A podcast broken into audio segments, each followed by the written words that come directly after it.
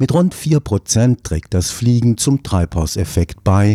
Allein auf deutschen Flughäfen werden 10 Millionen Tonnen Kerosin pro Jahr verbraucht. Da wird der Wochenendflug nach Mallorca schon zur Gewissensfrage. Die gute Nachricht, bis zur Jahrhundertmitte wird das Fliegen ganz ohne klimaschädliche CO2-Emissionen möglich sein und schon jetzt ersetzen klimaneutrale Kraftstoffe allmählich das aus fossilen Quellen gewonnene Kerosin. Das Forschungsprojekt KeroGreen zeigt, dass man den Treibstoff für Flugzeugturbinen aus Wasser und Luft ganz besonders ressourcenschonend herstellen kann, wenn nur genügend Ökostrom zur Verfügung steht. Am Karlsruher Institut für Technologie wurde eine Testanlage erfolgreich in Betrieb genommen. Batterien sind für ein Passagierflugzeug auf der Langstrecke zu schwer und auch der Betrieb mit Wasserstoff hat seine Tücken.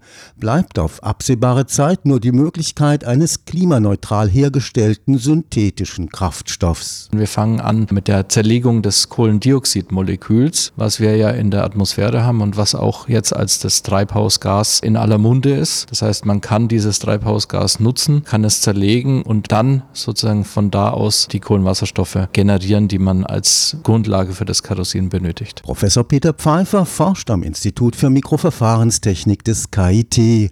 Bisher war der erste Schritt zur Produktion klimaneutraler Kraftstoffe die Erzeugung von Wasserstoff durch Elektrolyse.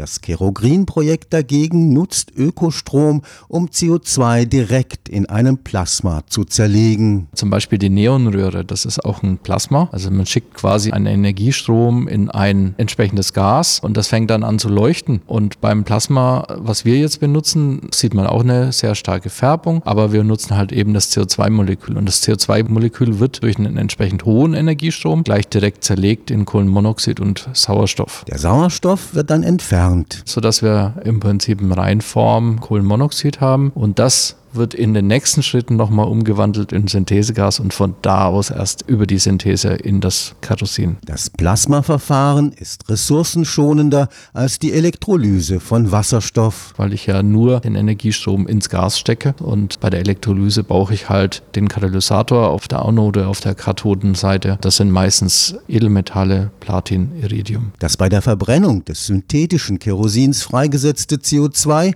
wurde bei der Herstellung der Luft entzogen entzogen, das heißt es verbrennt klimaneutral. Es kann heute schon zu 50 Prozent dem Kerosin aus Erdöl zugemischt werden. Da gibt es entsprechende Zertifizierungen dazu. Das ist auch schon erprobt. Von daher kann man diese Beimischquote jetzt, die ja auch gefordert ist, auch durch die Politik, sukzessiv erhöhen und wir arbeiten natürlich auch an Methoden, wie man dann später diesen Kraftstoff auch zu 100 Prozent benutzen kann. Das synthetische Kerosin besteht aus linearen Kohlenwasserstoffen, während das fossile Kerosin aus ringförmig verbundenen Kohlenwasserstoffen, sogenannten Aromaten, besteht. Was natürlich auch gleichzeitig ein Vorteil ist, weil Aromaten sind maßgeblich verantwortlich für Rußbildung und damit auch für die Kondensstreifen. Und die Kondensstreifen wiederum tragen zur Erderwärmung ebenfalls bei. Das sind also auch nicht nur CO2-Effekte, sondern auch eben Effekte durch diese Kondensstreifen. Der Energieaufwand ist vergleichbar mit der Herstellung synthetischer Kraftstoffe durch Wasserstoffelektrolyse. Die Energiemenge, wenn man jetzt über den gesamten Prozessweg schaut, kann identisch sein mit der Route sozusagen über den Wasserstoff Wasserstoff. Auch da brauche ich ja Energie, große Energiemengen, um den Wasserstoff zu erzeugen. Das ist meistens der größte Energieschub sozusagen, den ich